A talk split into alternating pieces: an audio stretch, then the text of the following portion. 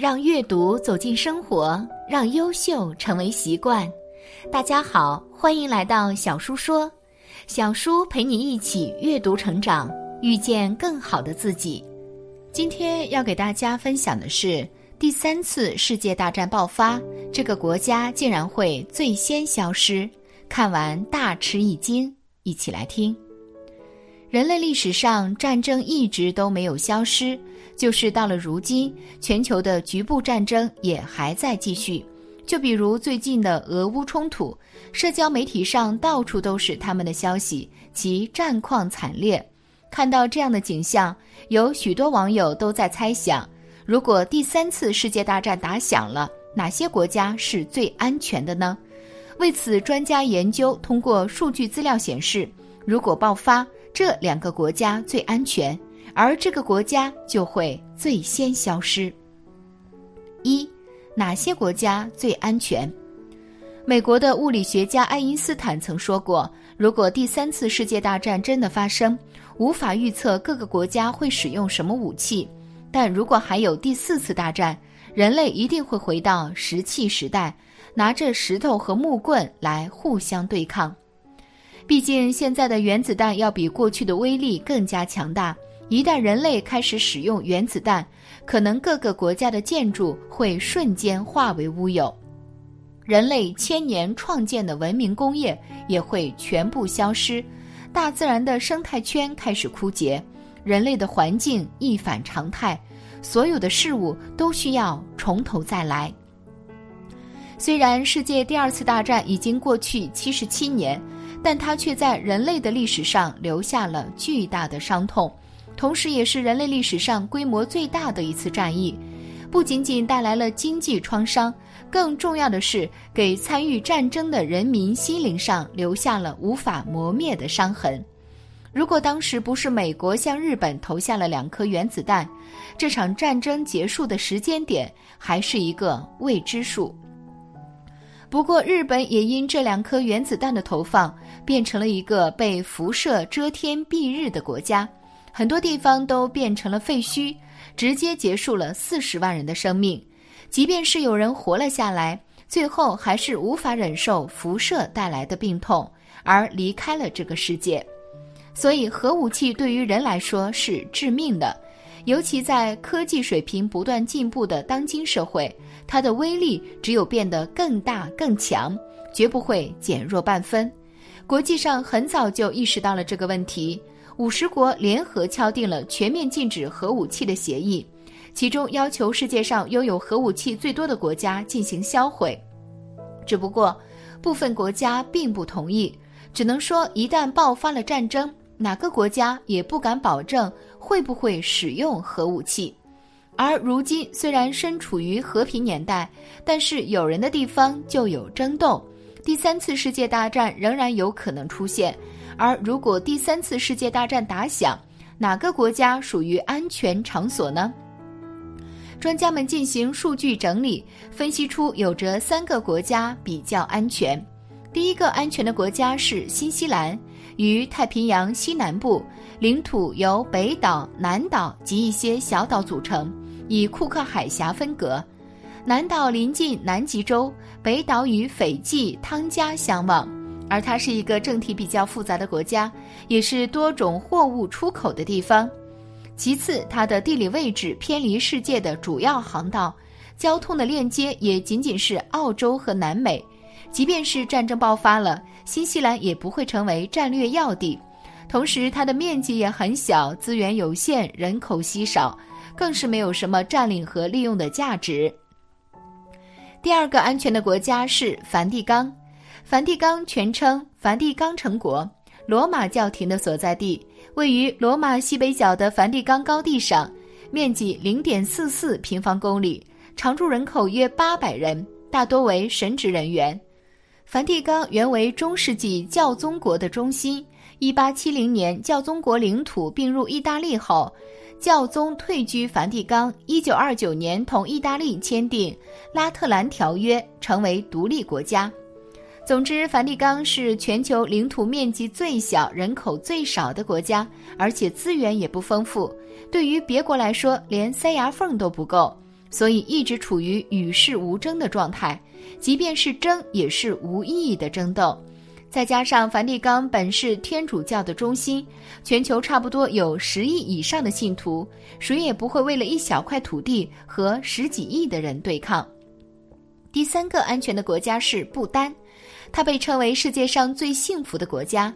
这个国家本就与世无争，没有任何的军事目标，地形也比较复杂，几乎不会成为大国的侵略对象。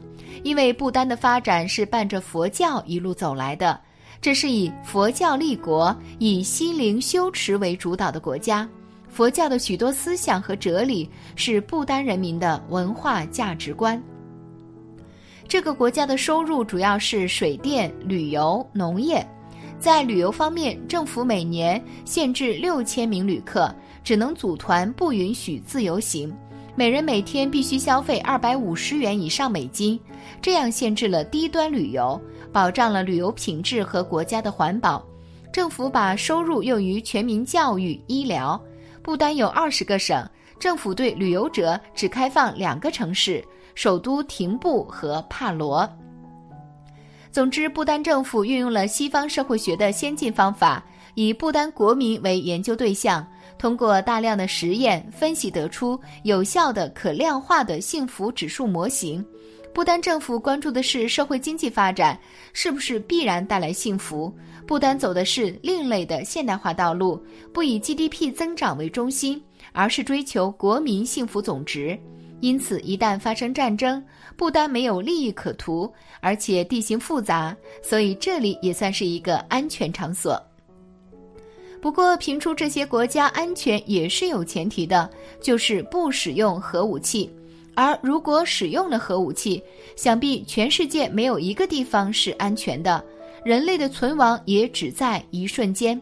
因为使用核武器后会产生大量的辐射，对人类饮用的地下水、呼吸的空气、食用的东西都会造成污染，地球的环境也会不适应人类的存活，哪个国家也不会独善其身。二，哪个国家最先消失？如果第三次世界大战打响，哪个国家会最先消失在世界的地图上面呢？无论是哪个国家的人谈到战后消失的国家，都会想到日本。首先从地理位置上去分析，日本位于太平洋西岸，由四个大岛和六千八百余个小岛构成的，面积为三十七点八万平方公里的狭长多山岛国。而这样特殊的国土构成，不仅影响了该国的饮食构成、建筑结构、生活习惯、经济发展、历史轨迹等。还引起了地震、海啸、火山喷发等自然灾害的出现，所以任何时候都需做好防护准备。并且科学家曾发现，从九十年代开始，全球的海平面已经提升了十到二十厘米左右。如果这种速度只增不减，可能再过五十年到六十年，日本的部分地区就会被吞噬。即便是没有发生较大的战争。自然灾害也会对日本造成很大的伤害。其次就是日本自身的历史根源问题，自身犯下错误却没有纠正，还在课本中不断的美化事实，也引来了别国的不满。尤其是在二战之后，日本总是在国际上和美国眉飞色舞，甚至故意为难周边的国家，引来了多种对自己不利的声音。另外就是日本的军事实力的飞速发展。尽管在二战后，日本的军事发展一直受到和平宪法的限制，但是在美国的扶持与掩护下，日本的军事实力早已不容小觑。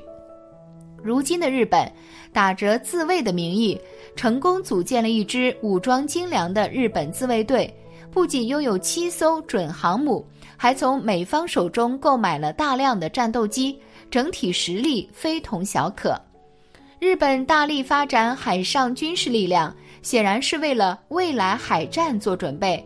再结合日本在二战中作为轴心国所犯下的滔天罪行，让各国不得不提前小心提防。所以，日本被各个国家猜测为三战后最可能被吞噬的国家。其实，抛开微妙的地理位置不说，有时候的确会有糟糕结果的发生。但最主要的原因还是出在自己的身上。日本不断的挑战身边国家的底线，最后只会遭受报应。因此，如果要想维系国家安全，只能不断的反省和警示。当然，不管哪个国家最安全，还是哪个国家最可能消失，都是人们的猜测罢了。而战争的危害难以想象，所带来的伤害也是无法估量的。总之，我们作为普通的老百姓，最不希望看到的就是战争。和平共处，才能创造更美好的未来。感谢你的观看，愿你福生无量。今天的分享就到这里了，希望你能给小叔点个赞，或者留言给出你的建议。别忘了把小书分享给你的朋友，让我们一起成为更好的自己。还没有订阅小书的朋友，一定要记得订阅哦。我们下期不见不散。